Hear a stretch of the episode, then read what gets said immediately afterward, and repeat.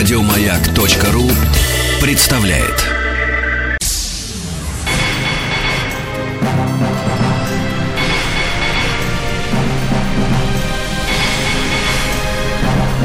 Собрание слов с Андреем Максимовым. Добрый вечер, Андрей Максимов у микрофона. А, первым делом я хочу поздравить нашего сегодняшнего гостя. Сейчас я скажу, кто и вы сразу поймете, с чем. У нас в гостях Захар Прилепин. Добрый вечер. Здравствуйте. Захар получил большую книгу, и такая самая главная наша премия литературная. Боролись, были серьезные очень соперники. Я искренне вас поздравляю, потому что из всех людей, которые были номинированы, я писал только про одну единственную книжку, про ваш роман Поэтому я, естественно, болел за вас. А скажите мне, пожалуйста, вот вы производите впечатление абсолютно и таким и являетесь, я думаю, совершенно независимым таким человеком. Для вас важно такое признание? Признание. Вот для вас важна премия? Премия важна, и я, наверное, не буду вас оспаривать, да, я себя ощущаю независимым человеком и э, без особого труда несу какие-то вещи, которые другие, вещи, другие люди не могут себе позволить. Но премия, конечно, важна, потому что э, я же в социуме живу, я же не общаюсь с богами, я живу в социуме, и мне необходимо для решения каких-то своих э, целей, мне необходим какой-то определенный там статус. И я его таким образом получаю, потому что премия – это иерархия. Ну, кроме всего прочего, это, конечно, материальное содержание, и для вскармливания моих детей многочисленных это не лишнее совершенно. Мы отбрасываем материальную часть, это важно, прилеплено четверо детей. Ну, вообще важно, даже если у вас не было четверо детей. Деньги – это хорошее дело. А что такое вам нужен статус для решения каких-то ваших целей? Каких целей? Ну, у меня есть э, определенные общественные, политические и культурные позиции, которые иногда вступают в некое противоречие. Там, то с там, представлениями нашей, э, части нашей интеллигенции, то с, там, с представлениями власти. И для того, чтобы быть э, максимально независимым, нужно быть максимально сильным. Да? И э, чтобы э, Э, подойти кому угодно там, э, к любому человеку любого статуса и говорить с ним на равных, мне, мне э, это, это подложка, эта подкладка нужна. Мы, мы его, а, вам, а вам кажется, что ваше имя, вне зависимости, дай бог вам еще получать премии, дай бог, но в принципе ваше имя, это, это не есть вот это, это недостаточно? Я, я думаю, что достаточно имени и книг, но я еще раз говорю, мы живем в социуме, и людям этого недостаточно. Даже там тем людям, которые, скажем, там, условно говоря, учителя в школе, где учатся мои дети, для них тоже это важно. Если я появляюсь по телевизору, а, а, они понимают, что у меня есть статус. Люди ведь даже самые образованные, самые э, сложно организованные, все равно покупаются на какие-то вещи достаточно банальные. Правильно ли я понимаю, что вы живете в такой системе координат, где, как вам кажется, социум диктует человеку взгляд на человека? Ну, социум диктует человеку взгляд на человека, конечно. И не, и не только я живу, мы все, мы все живем э, в А вы также существуете, лично вы? Нет, я, я для того, чтобы мне быть э, абсолютно независимым, я еще раз повторяю, или там в, в должной, необходимой мне мере э, быть независимым, я должен ощущать себя, э, вот это вот пространство своего, своей жестикуляции должно быть максимально широко для меня. Поэтому это, это помогает. Это не, это, я даже не, не, не буду этого скрывать. Там, у меня есть там медиаресурсы, я издаю газеты, я занимаюсь там проблемами Новороссии, я собираю гуманитарные грузы. У меня есть множество самых разных дел, для которого это мне никоим образом не повредит. А скажите мне, почему вам... Э, это вопрос, который меня на самом деле стал волновать, когда я стал... Мы с вами подружились на Фейсбуке. Я стал читать ваши посты. А почему вам это интересно? Почему вам интересно писателю участвовать так активно в жизни страны?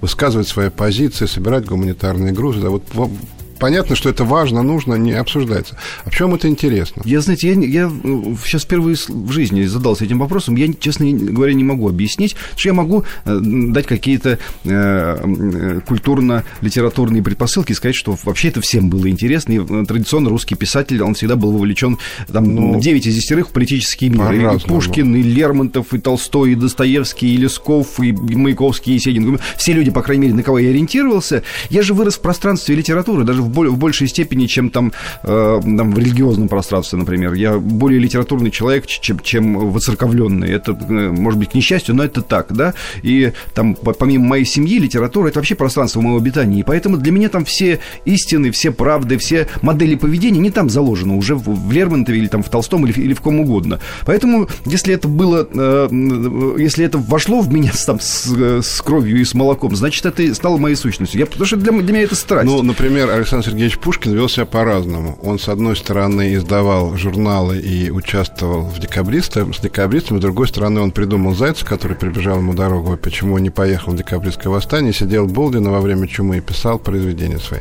Но вам я бы... тоже так себя веду. Я просто, ну, это может быть не очень заметно, но я э, полгода в, в, в году провожу в деревне, в глуши, без интернета, без связи, без всего. Я, я на самом деле, даже эти посты в Фейсбуке, которые Лиз дают ощущение моего всеприсутствия, я их там пишу, просто читаю там тютчево и записываю какие-то мысли, потом по телефону их наговариваю товарищам, они выкладывают их в Фейсбуке. И все, и, и я могу и не участвовать в этой жизни, и с удовольствием бы от нее сбежал. Но так все в жизни организовано, что не, не убежишь далеко очень. Андрей Максимов и его «Собрание слов». Что для вас в сегодняшней жизни наиболее интересно?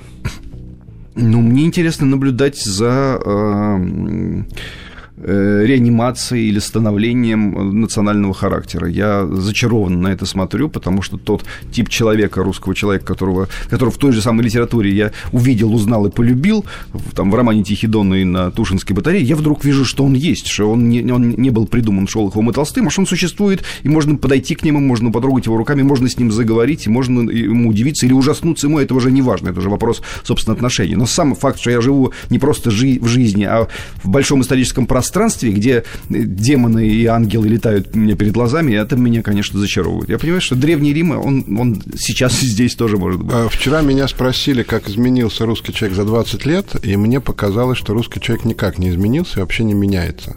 Может быть, я ошибаюсь. А если я ошибаюсь, то я ошибаюсь. Если я не ошибаюсь, то что такое есть в русском человеке, что его не может ничего сломить? Вот мы прожили, э, русские люди, ужасный век 20 Там было все ужасное, что может быть. Э, мы поговорим еще про обитель, в частности, это... Тем не менее, вот вы говорите, что мы воссоздаем русский характер. Что такое есть в нас, что нас мы неубиваемы?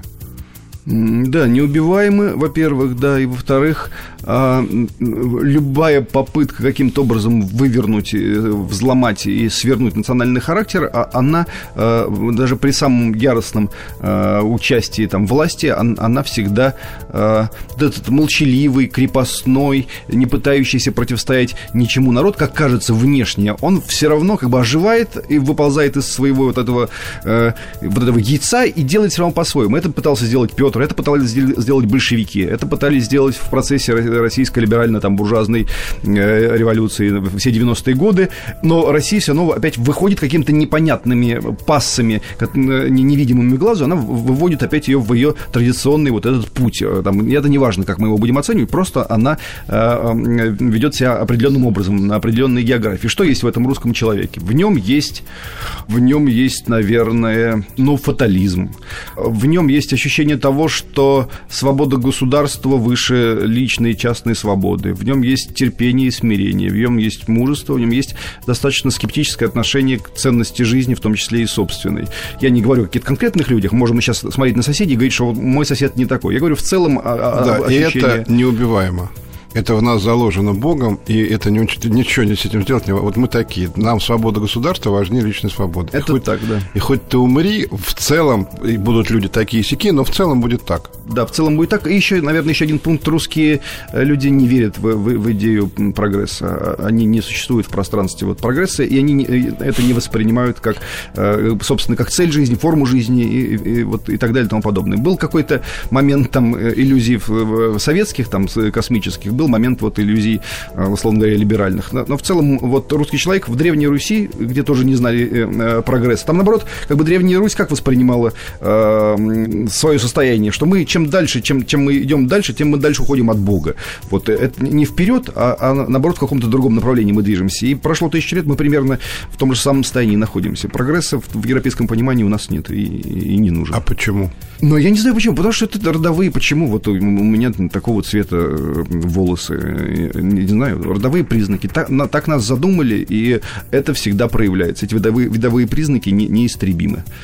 Потому что нас разочаровывает, э, эти иллюзии у нас не приживаются, нам нам они не нравятся. Потому что, возможно, тут есть какое-то суровое здравомыслие э, у, у этих русских людей, суровое здравомыслие. Потому что ну, действительно прогресса же нет. Если говорить о вашем романе, совершенно поразительном, э, на мой взгляд, это действительно такое, я уже об этом писал публично, могу вам сказать в глаза, это такое явление русской литературы, не, не, не 21 века, а вообще это явление русской литературы. Первое, на что ты обращаешь внимание, это на язык. Это роман совершенно написан с удивительным русским языком, э, удивительным, который, как мне казалось, больше не существует. Когда я открыл ваш роман, оказалось, что он существует. Это русский язык, который для меня характеризуется тем, что э, фраза написана словами, а не предложение, тем более абзацами. Важно каждое слово. Вот каждое слово, оно важно. А как вам кажется, то, что вот вы пишете так, вы пишете исключительно так, потому что писатель, у него любого собственный стиль. Но, в принципе, русский язык уже сильно упростился, он уже никогда не будет таким, каким он был там в 19-м и в начале 20 века. Или просто сейчас мы пройдем какой-то период, и русский язык опять станет великим и могучим? Я думаю, что есть определенные проблемы. Я даже могу э, предположить, с чем они связаны. Они связаны с тем, что вот всю тысячелетнюю историю русской цивилизации, а, она была, впрочем, как и европейская, она была связана с э, деревней, с сельхозоборотом. И так или иначе, это было пространство возникновения э, языка и его развития, и его сложности, и, там, и так далее, и тому подобное. И притчи, и поговорки, и пословицы, и все остальное, это все было связано с круговым сельхозоборотом. И речь в деревне отслаивалась, и э, э, та самая удивительная там точность и простота, эхо русского народа, как себя Пушкин называл, она, собственно, она от, от, так или иначе шла оттуда. И э, мы сейчас живем впервые в истории э, России, мы впервые живем э, в том состоянии, когда э, деревня, почва перестала э, э, отслаивать наш язык, она вообще исчезла как таковая. Больше, э, когда Есенин писал, в 25 году он писал «Я последний поэт деревни», но вот он немножко заступил, но, но больше после там почвенников 60-х, 70-х годов, больше людей из деревни в литературу не придет, и больше деревня не будет подпитывать язык, а город в этом смысле это не самое лучшее место для развития языка, потому что, ну, это унификация так, так или иначе. Поэтому я, конечно, немного взволнован в связи с этим. Я думаю, что, что на каком языке будут дети мои говорить. Это, это, это, это важно. Но, с другой стороны, пока есть литература, и пока она находится на серьезном, высоком, там, э, замечательном уровне, а в России есть такая литература, это может успокаивать. Пока есть поэзия, пока есть литература, пока люди это читают, это всегда а скажите, тот фильтр, который отслаивает язык. Скажите мне, как э, человеку, ну, лоху в этом, я не понимаю, почему безграмотная деревня давала язык, а образованный город не дает? Она давала личный язык, она давала свой язык, она давала а, вот тот самый, вот если мы имеем в виду, что есть русский народ и есть какой-то национальный характер, она, вот, она его давала в, в, а, ну, в абсолютном, в органичном каком-то виде, как вот есть там во Франции лежит идеальный килограмм. Вот а, в, в деревне давала, а, да, вот эту вот идеальную... А почему русскую... это, это давала деревня, ну, которая была, которая не читала, деревня, которая не читала Пушкина, Достоевского, тра-та-та-та, давала, а город, который читал Пушкина, Достоевского, не давал? Ну, мы сейчас мы, мы же сейчас э, впадем в некоторый там пафос, но тут пафоса нет ни, ни, никакого, потому что, я еще раз повторяю, есть прямые связи там с землей и небом вот в крестьянском труде, который 100, 200, 300, 500, 700 лет происходил по, по одному и тому же кругу, почему так глубокие и удивительные э, там народные песни, пословицы и поговорки? Потому что это э, наследство многовековых наблюдений. Город, ну, в, в городе все быстрее смывается как бы и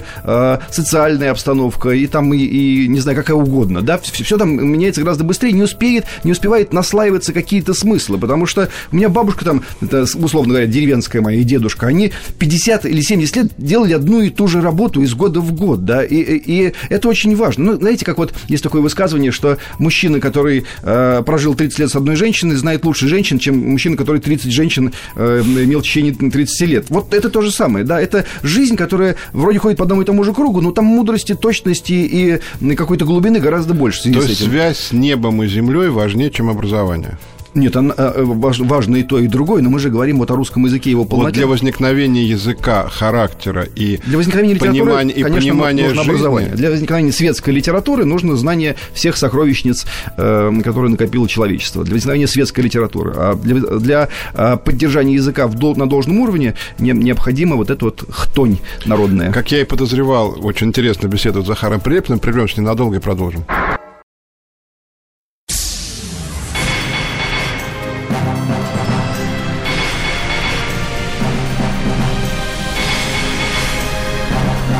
Собрание слов с Андреем Максимовым. А, мы еще раз поздравляем Захара Прилепина с получением а, главной нашей литературной премии «Большая книга». Нам приятно, что первое большое интервью вы даете на «Маяке». Андрей Мак... После этого события а, Андрей Максимов в студии «Маяка». Я хочу немножко еще вас спросить про «Обитель». Для меня там есть два... два оно, она делится на две такие важные для меня информации, скажем так, которые я. Первая информация – это историческая информация, потому что я не знал, как это все работало. А у вас это уже абсолютно достоверно, как я понимаю, с исторической точки зрения роман. А с другой стороны, это возникает масса вопросов про людей, про человека, про его сущность, о чем я тоже вас сейчас спрошу. По поводу вот исторических вещей. А, я никогда не задумывался, честно, не, прежде чем прочел ваш роман, никогда не задумывался, а как вообще возникла идея сгонять невинных людей в концлагеря? А как она вообще появилась?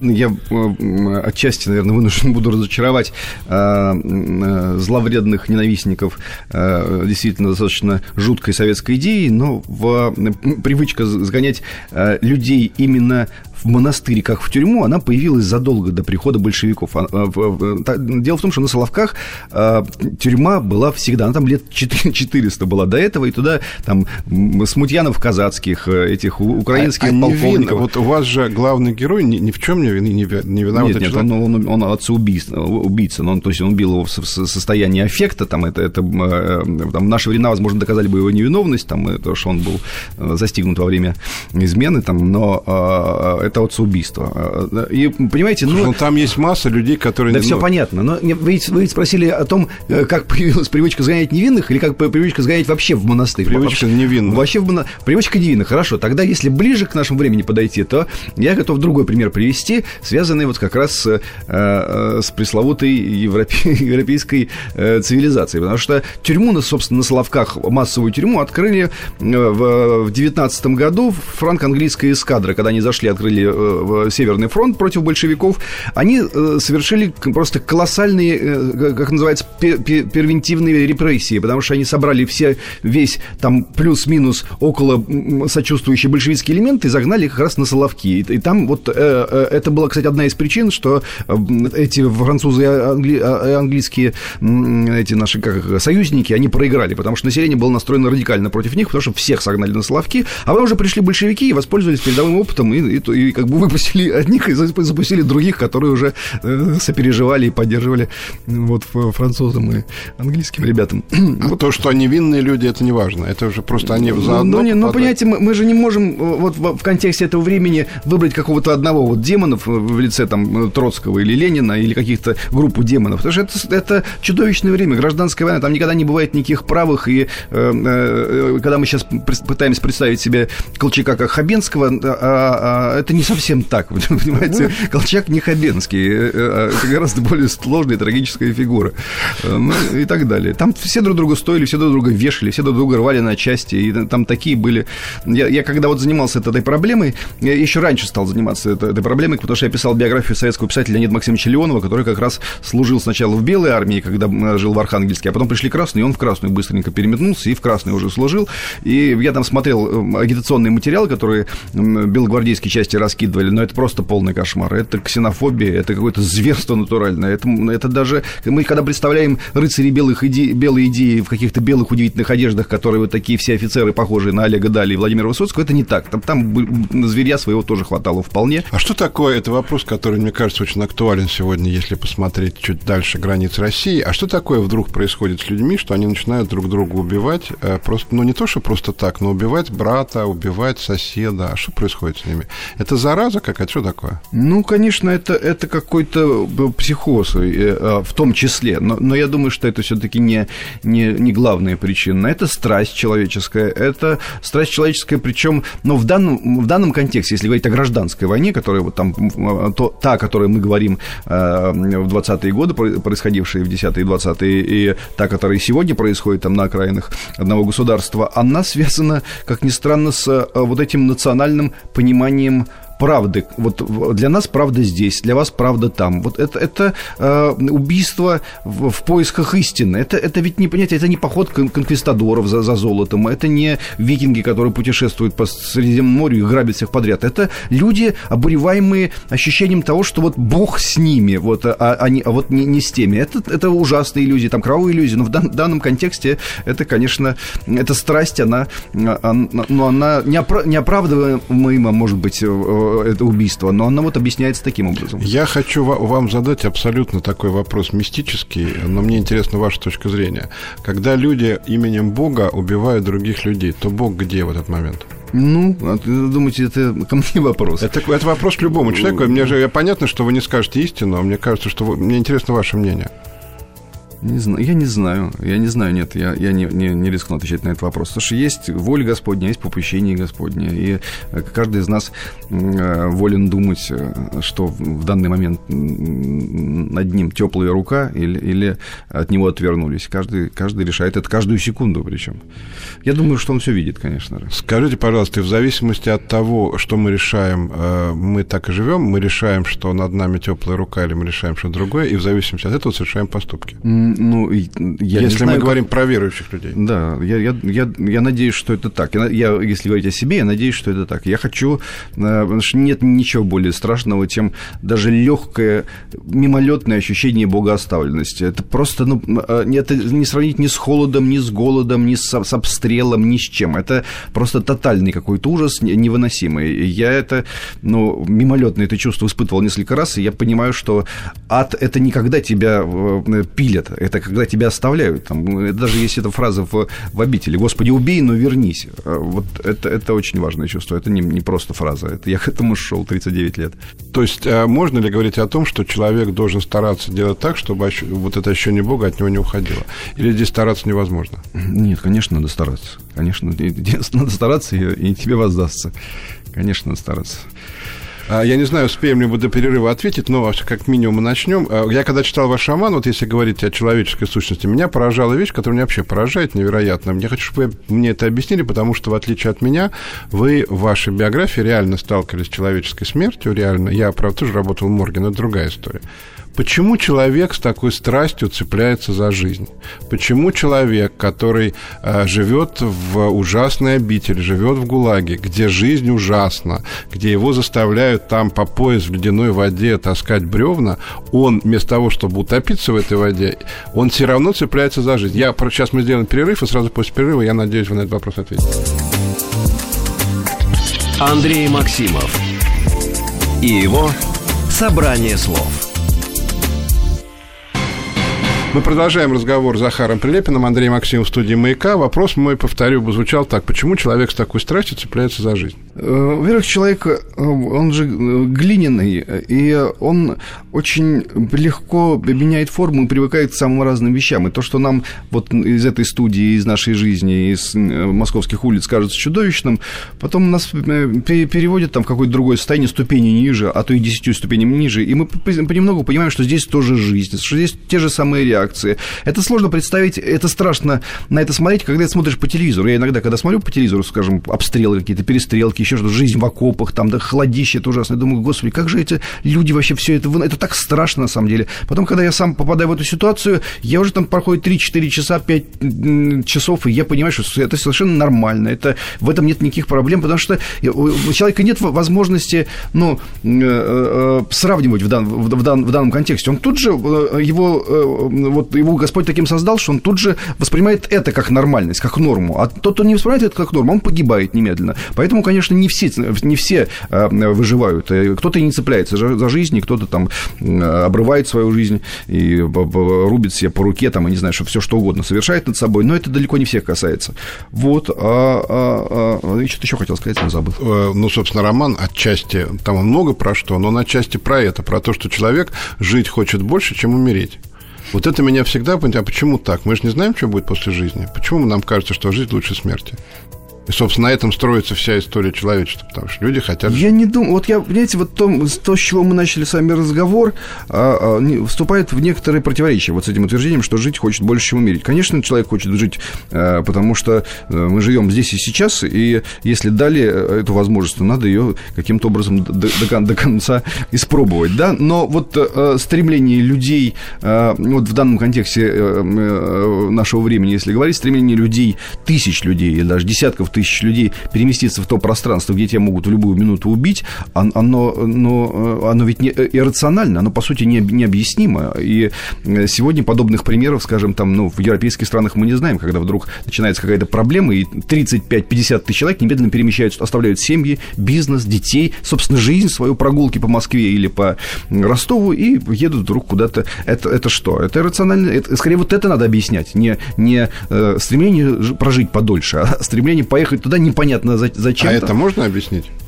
Можно, мы об этом тоже уже говорили. Это э, ощущение, что э, э, истина и твои представления об истине, и твои представления о правде важнее, чем твоя собственная мимолетная жизнь. Это нормальное физиологическое ощущение того, что мы не венец творения, а мы всего лишь звено. Вот есть прошлое, есть настоящее, есть будущее. Мы где-то вот посередине. Это нормальное ощущение передать это теплопожатие а, а, а, вот от тех стариков, которые не считали, что им все должны, а, а считали, что они должны каким-то образом приумножить ну, не просто географию, а свое представление о правде. Э, и это теплопожатие перенести от своего старика вот к следующему ребенку, который тоже станет стариком. Это ощущение неразрывности времен. Оно, конечно, никак никем не проговаривается, но оно есть.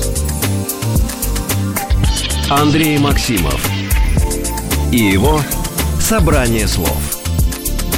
Скажите, пожалуйста, по вашему опыту общения с людьми, то, что вы сейчас говорите, э, может понимать только человек, который живет осмысленно. То есть человек, который ищет какие-то смыслы. Такие, сякие, он согласен с вами, он спорит с вами, но он ищет какие-то смыслы. По вашему ощущению, в сегодняшнем мире большинство людей ищет какие-то смыслы, они, или они живут по инерции? Было э, такое ощущение у меня, что э, вся страна желает переместиться в пространство, условно говоря, программы «Дом-2» и, и там находиться и, и, и заниматься исключительно тем, что выяснять свои отношения с утра до вечера между мужчиной и женщиной. Гендерное то, что называется. Но потом последующие события вдруг выяснили, что... И ведь я ведь не только говорю какие-то слова, возможно, хорошие там о каких-то людях, там, добровольцах, ополченцах и прочих. Я говорю хорошие слова о тех людях, которые высказывают противоположную точку зрения, потому что выяснилось, что и Курбский, и Герцен, там, и Огарев, они тоже сегодня существуют как, как факторы, которые, люди, которые ставят свой, свой статус, свой успех, свою там э, годами наработанную какую-то э, позицию и славу там, и, и все прочее, э, ставят это на, это на кон и теряют это, но тоже не, как бы не могут заставить себя замолчать. Это тоже удивительно по-своему. Я там это не разделяю, мне может это не нравится, но это тоже удивительно. Поэтому, отвечая на ваш вопрос, конечно же, есть вещи, которые больше, чем, чем мы сами по себе, и люди, безусловно, ищут смыслы, верят в смысл. Их много таких людей? Или людей, вот замечательно, очень мне очень по, мне понравилась ваша формулировка «жить в пространстве Дом-2». Или вот людей, которые живут в пространстве Дом-2, условно говоря, мы не имеем в виду ничего конкретного, но условно, их больше больше все-таки? Ну, это, не, это никто никогда не, по поймет, ощущениям не поймет. Вашим. По ощущениям, знаете, по ощущениям, допустим, мне нужно было собрать там 3 миллиона на определенные цели. Я дал объявление у себя в Фейсбуке, где у меня 30 тысяч подписчиков. Я собрал 3 миллиона за 3 дня. То есть, условно говоря, каждый подписчик моего Фейсбука немедленно э, расстался с суммой, которая э, ну, э, является среднестатистической месячной зарплатой в России. Он немедленно мне ее перевел, и этот человек должен быть движим какими-то побуждениями совершенно удивительными, понимаете? На эти 10 тысяч рублей можно прожить месяц, да? Он мне отдает неизвестному человеку, потому что я их не знаю никого лично, или из них там не знаю 99%, и, и, и дает мне право распоряжаться своими деньгами. Это исключительно идеалистическое э, побуждение. Если у меня было бы 300 тысяч подписчиков, я собрал бы, значит, 300 миллионов там, да, это вот, вот это, это через материальные, может быть, не самый корректный пример, но я мгновенно выяснил, что лю- люди очень сильно мотивированы какими-то вещами. Э, Совершенно сложными. очевидно, что когда вы писали роман «Обитель», это даже очевидно, хотя вы про это говорили, но это очевидно, вы проштудировали огромное количество всяких разных исторических материалов, потому что там все очень достоверно. Когда вы узнавали подлинные судьбы людей, которые сидели вот там, не там, вы что-то в результате поняли новое про человека, или так нельзя ставить вопрос? Ну, я, может быть, что-то понял про человека, но я, я думаю, когда я пишу, э, потому что все, что я понял, я, наверное, там уже записал. В, в, в свободном писательстве времени я стараюсь находиться в состоянии такой вот этой воблы, вот, не знаю, рыбы, которая на дне выли, зависла и ни о чем не размышляет. Да я ладно, не... хорошо. Ну Почему? вот я сейчас с вами разговариваю, я, я спешу просто за движением своей мысли, а сейчас я выйду, я перестану думать, что это действительно... Это... Ну как, вы не наблюдаете за жизнью? Нет, ну, не знаю, я, знаете, однажды сел с женой, сидели мы за столом, и жена-то знает меня лучше всех на свете, я, мы что-то выпивали какое-то шампанское, и я говорю, я жить хочу, чтобы мыслить и страдать. Я поднял бокал, и она захохотала. Она говорит, не мыслить, не страдать, вот ты, ты точно не хочешь, потому что я тебя знаю, как, как никто другой. Действительно, это не по, не по моей части. Поэтому я это просто накапливаю какое-то количество, бездумно накапливаю какое-то количество информации, эмоций, там, еще чего-то. Но я, я это начинаю осмыслять, это когда я начинаю писать. Поэтому я ничего не понял на, на, на человеке. Если что-то понял, то, наверное, это проявится. Это может проявиться ведь не сейчас, а через 5 лет, через 7 лет. Я вдруг эти, эти вещи, эти записки, эти фрагменты э, чекистских отчетов, эти дневники, там, не знаю, в том числе дневники Флоренского, они же каким-то образом хранятся во мне. Потом это выщелкивает, как, как эврика, и ты вдруг еще что-то новое понимаешь. Но, но это, это же не, ну, это не математическая формула, что сейчас я записал, у меня тут же есть равно, и я понял ответ.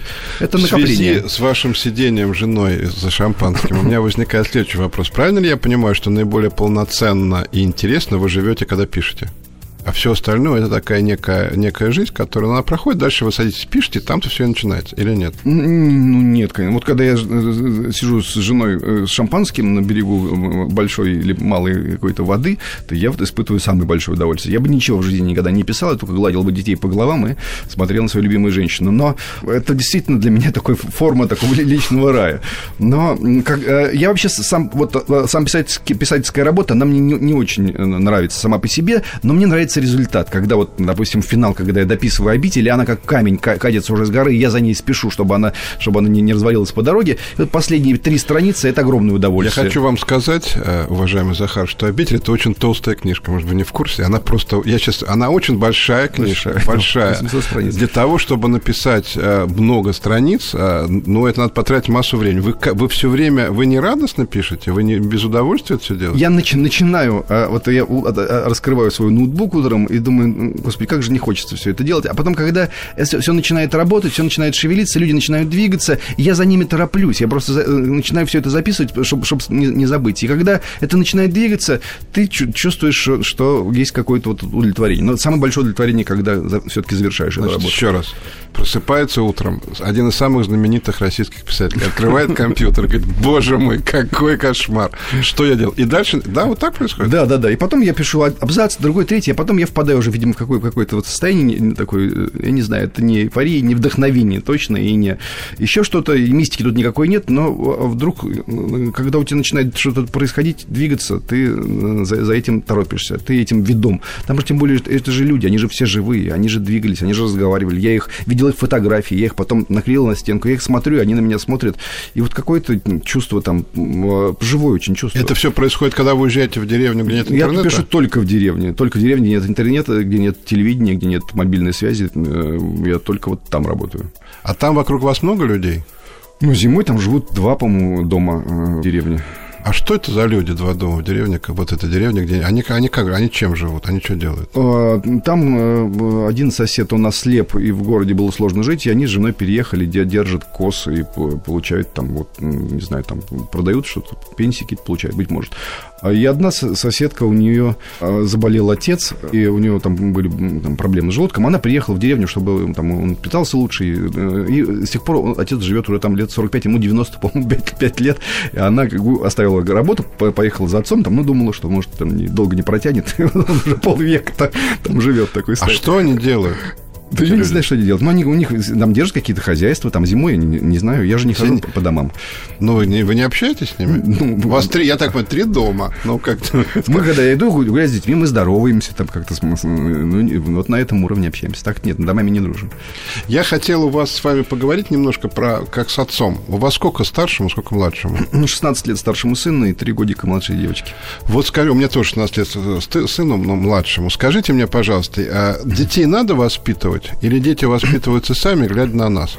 Радикально сформулировано, но скорее вот э, э, все-таки я в, в, ко второму пункту склоняюсь, потому что форма поведения родителей, модель поведения отца и модель поведения матери и модель их взаимоотношений это есть глав, главная система воспитания. Я просто, я сам, допустим, я сам вырос, и мой покойный отец за всю жизнь со мной не провел ни одного разговора по типу «Слушай, сынок, сейчас я тебе расскажу, как, жить, как настоящий мужик должен себя вести в той или иной ситуации». Никогда? Никогда. Он ни, ни одной у нас беседы такой не было. Вот он, он умер, когда мне было 18 лет, и я тогда про это подумал, что мы с отцом ни разу не поговорили, а потом, когда я уже вырос, я понял, что это не нужно было, потому что он все мужские модели поведения, да, он мне дал именно всем, всем своим видом, существом и всей своей жизнью. И поэтому э, это я не от ленности, я с детьми не разговариваю. Я там, но я начинаю ну, как бы немножко над собой э, внутренне иронизировать. Мне все это смешно. Я, я сам себя ощущаю, э, моему сердцу 14 лет, как в одной песне поется. Еще я буду что-то объяснять, слушай, сынок, там, да это все смешно. Он должен все просто смотреть на меня и понимать, как, как надо себя вести. Сын приносит э, замечания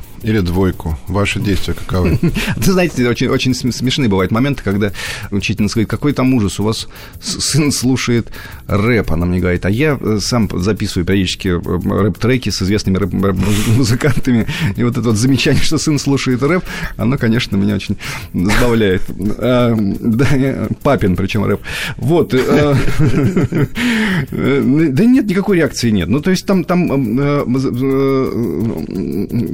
не знаю, там, может быть, может быть, жена какие-то делает замечания. Это главное, главное, чтобы он сам умел разрешать все свои проблемы. Вот, вот такая ну, Хорошо, но ему надо говорить, там, двойки нельзя получать, э, девочек не надо дергать за, за косы, или надо, я не знаю. Вот и надо что-то ему говорить? Ну, наверное, надо. Но я просто, мне, мне не, не, не, видимо, не дергали за косы, там никого, и учатся они все хорошо. И, и, э, тут надо, понимаете, надо организовывать такое пространство, э, э, там, духовное, семейное, душевное и, так далее, чтобы эти вещи были исключены. Надо работать на опережение, там, да, вот во всех этих ситуациях, чтобы этого не произошло. Э, вот я Ваш 16-летний сын выбрал себе жизнь? Ну, не знаю, выбрал ли он себе жизнь. Ему, конечно, это сейчас сложный возраст, но, к счастью, он у меня не гуманитарий. Он увлечен химией, отлично в ней разбирается, занимается, и я думаю, что это нормальная профессия, куда-нибудь пускай идет в ту, в ту сторону. Выбрал, да, нормально. Советоваться он с вами будет по этому поводу? Ну, захочет, посоветуется. Но у нас в семье это не очень принято, чтобы подходил сын, сын и спрашивал, пап, как мне там жить дальше. Не было ни, ни разу такой ситуации. С 16 лет ни разу не советовался? Нет. А, Захар Прилепин у нас в студии, мы продолжим после небольшого перерыва. Андрей Максимов и его «Собрание слов». Мы продолжаем разговор с Захаром Прилепиным. Осталось у нас не так много времени, а очень много хочется у вас узнать и про роман, и вообще про вашу жизнь. А в романе «Обитель» тоже, вот честно, странно автору рассказывать про его роман. Я говорю, слушайте, что в романе «Обитель» есть удивительная а, любовная линия, которая мне представляется такой метафорой любви, потому что в этой любовной линии есть все – начиная от там страсти, любви и заканчивая предательством, ну, предательством все, там есть все как бы. Как вам кажется, ваша точка зрения, вот сейчас вы опять меня спрашиваете, почему я вас об этом спрашиваю, ваша точка зрения, любовь дана, дана человеку как пристань или как наказание? Как труд, как труд, который вознаграждается. Как труд? Конечно, любовь э, и вообще очень многие вещи, которые люди воспринимают как дар – как дар, который должны принести, как хлеба и мед. И а человек должен вкусить, взять отломить булку, в ее макнуть, и вот у него... Вот любовь не это. Любовь, любовь нет. Любовь – это вот этот хлеб, его надо посеять, потом э, урожай снять, и вот, вот и, и мед то же самое. Тебя будут кусать там по дороге эти пчелы злобные иногда э, всей, всей своей э, стаей. А, но вот любовь это, – это труд, безусловно. И в процессе этого труда ты получаешь какие-то плоды, на которые ты можешь некоторое время любоваться. А потом снова снова трудиться. Он труд, причем не, не разовый, он каждодневный. А скажите мне, поскольку я, я не буду с вами спорить, хотя я с этой точки зрения не согласен, я спорить с ней не буду. А, но скажите мне, пожалуйста, где тогда отдых? Если человек бесконечно работает, потом он приходит домой и опять работает уже над любовью. А потом у него еще есть дети, и надо работать над тем, чтобы они выросли хорошими людьми. Отдых только вот 8 э, часов сна – ну, надо так построить трудовой процесс, чтобы получать от него удовольствие. Ну, что ж плохого в, в работе? То есть отдых на работе. На самом деле все наоборот. На самом деле дом – это труд, а работа – это отдых. Бабушка мне говорила, умру, умру и высплюсь, она говорила. Это что значит? Это ответ на ваш вопрос. Ну, надо получать удовольствие от работы, а, а, а отдыху, отдыху будет потом вообще, мама, не горюй, будет очень много, вечный отдых будет, поэтому можно, можно и, и, и поработать. Причем проблема, это, это же не мешки ворочить, это просто это работа по собственному душевному смирению, там, а, по собственной э, душевной организации. Это работа, которая, конечно, тебе приносит плоды. Я же не сказал, что только работать, я сказал, что тебе будут плоды, тебе будут давать эти булки иногда, ты будешь макать в, в мед. Но это, это не постоянное это ощущение. Его надо его ну, сначала пашешь, потом тебе дают это ощущение. То есть вы живете с женой, но раз вашему ребенку 16 лет, то вы живете с ней минимум 17. Я не знаю, сколько вы живете, но да, так. Именно 17. 17 лет. И вы 17 лет работаете, периодически получая хлеба и макая их в мед. Да, и люди, которые проходят мимо нашей семьи или разглядывают фотографии у меня на, на сайте нашей семьи, они говорят, господи, как же вам повезло. Вот это вот каждое, как же вам повезло, оно вот немножко несет вот этот смысл, что как-то вот мы где-то шли, шли, шли, и нам говорят, вот лотереи вы выиграли вот, вот этот золотой билет, и теперь вот вы можете этим воспользоваться. Это, конечно, не так. Это, не, это повезло, за этим повезло стоит э, каждодневный просто непрестанный труд, а потом вдруг появляется эта цветущая фотография с прекрасными детьми, с прекрасной женой, и мы стоим на Эйфелевой башне, да. Но до этого Эйфелевой башни мы буквально лезли вот не, не, не на этом эскалаторе нас подняли, а мы туда взбирались, срывая руки по пути. Андрей Максимов и его «Собрание слов». Правильно ли я понимаю, что вы воспринимаете жизнь достаточно, если не трагически, то драматически? Я воспринимаю жизнь э, радостно, оптимистично, получаю от этого непрестанное удовольствие, совершенно искренне. Э, может быть, не стоит об этом говорить, но в девяти случаях из десяти, когда я утром просыпаюсь, я говорю, Господи, спасибо тебе, как хорошо. И ложусь спать, думаю, как все было прекрасно, и иногда слух это произношу, если рядом никого, никого нет.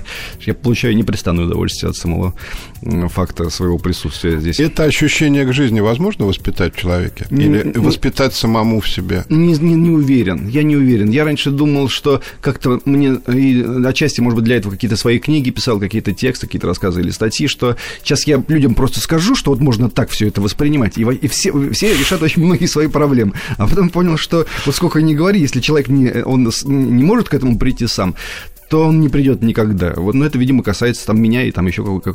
а, де, а, детям, а детям можно как-то это объяснить? Или детям тоже нельзя это объяснить? Можно, можно это объяснить. Но тоже э, дети, ведь, понимаете, им тоже нужно определенную форму существования создавать. Вот детям нужно объяснить, что им ни, никогда не должно быть э, там, ну, скучно, э, чтобы они были суверенны, чтобы они могли сами собой разбираться и мгновенно находить себе занятия. Вот это, но для этого нужно было создать им какую-то атмосферу, чтобы у них было вот, была возможность всегда каким-то образом образом себя проявить, как-то их услышать, чтобы, что ему нужно, э, листок бумаги, чтобы рисовать, или лошадь, чтобы они покататься, или там, не знаю, спорт, или скрипка, а потом они, они уже начинают вот кружиться по, по своей жизни, получая от каждого э, э события в своей жизни определенную толику удовольствия. И вот они, когда находятся в этом кругу, когда они заняты, человек счастлив, когда он занят, да, когда они заняты, я, я вижу, что отчасти вот это чувство, которое я испытываю от жизни, им тоже передается. Они всегда довольны собой, потому что человек недоволен собой, когда он лежит и вот растекается двигается по аморфно по своему ложу и думает, как бы, куда бы себя приспособить. Это вообще касается, мы, кстати, делаем круг, возвращаемся к психотипу русского человека. Ему, конечно, он человек миссии, ему нужно занятие какое-то, ему нужно что-то сдвинуть, взломать, перебраться через забор и куда-то пойти вдаль. Это а нормально. история про человека, который лежит на печи и, и ждет щуку. Да, он ждет, ждет, а потом встает и, и, и идет. Вот, вот это, это наша история. Сначала мы лежим, а потом едем вскачь на этой самой печи за, за этой щукой. Ваш сын может вам сказать, пап, ты не прав, или я с тобой не согласен, или я буду делать так, как я хочу, а не ты. Ну, а он, он все делает, как он хочет, я надеюсь. Он может сказать, что, что не то, что я не, я не прав, я, я не говорю никаких этих догматических утверждений, не, не, не соверш... чтобы, чтобы это не услышать в ответ, я ничего не произношу. Но у нас могут расходиться вкусы там, касательно литературы, музыки, там, каких-то там, еще каких-то вещей. Они, знаете, у меня дочка, ей, сейчас я обрадую всех своих э, э, либеральных оппонентов, у меня, у меня дочка, которая, которая 8 лет, э, и вот мы обсуждали с женой вот эту ситуацию с, с Крымом, она сказала прям со слезой в глазах, ну как, как же так, это же их Крым, им же, им же обидно, она сказала. То есть вот у нее своя есть позиция по этому поводу. Я ей объяснил как бы свое представление, она, по осталась при своем мнении все равно. Поэтому нет, у нас там в себе все в порядке. И вас это не обижает? Нет, конечно, зачем я должен убежать? А, скажите мне, пожалуйста, я, вы говорили об этом публично, поэтому можно вас спросить о том, что фильм э, должен, ну, как бы есть идея снимать фильм по обители. Эта идея по-прежнему есть? Она есть, да, но то, там все-таки э, у меня все мои книги в разные времена были куплены на, на, на экранизацию, из них только одна дошла до дела, потому что это, это одно дело просто заплатить автору какую-то сумму, а другое дело все это запустить, весь колоссальный процесс. Уж обители, 100 героев, э, целый макет надо Славянского лагеря воспроизводить, миллионы денег. Я не знаю, дойдет ли... То есть пока ничего не происходит? Ну, там сценарий пишется, и там мотивация очень высокая. Они очень все хотят, чтобы, чтобы это было, но, но пока там ничего не происходит. А, ну и самый главный вопрос, который надо задать, над чем вы сейчас работаете? Самый интересный, небанальный вопрос. Я, э, так как я написал книгу «Обитель» большую и объемную, я буду ближайший год заниматься другими вещами. Я, наверное, немного попою со своей командой группы или фанк, тот самый пресловутый рэп-фанк. И я напишу книжку небольшую о любимых советских поэтах, там, забытых и полузабытых, потому что я чувствую такое сыновью обязанность в данном смысле, чтобы рассказать и про Бориса Корнилову, про Владимира Луговского, про Павла Васильева, поэтов, которых я люблю всем своим существом и которых, к сожалению, не очень помнят. Наверное, я об этом напишу. Заканчивая нашу беседу, я хочу сказать, что великие романы не пишут случайные люди. Вот я думаю, что сейчас, э, я извиняюсь, что я так говорю про ваш роман «Обитель», но еще раз говорю, что мне кажется, это роман, который уже вошел в историю русской литературы. Его написал человек не случайно, очень интересный, в чем, я надеюсь, вы сейчас убедились. С вами был Андрей Максим. Спасибо большое всем, кто нас слушал. Всего доброго, до свидания, пока. Андрей Максимов и его «Собрание слов». Еще больше подкастов на радиомаяк.ру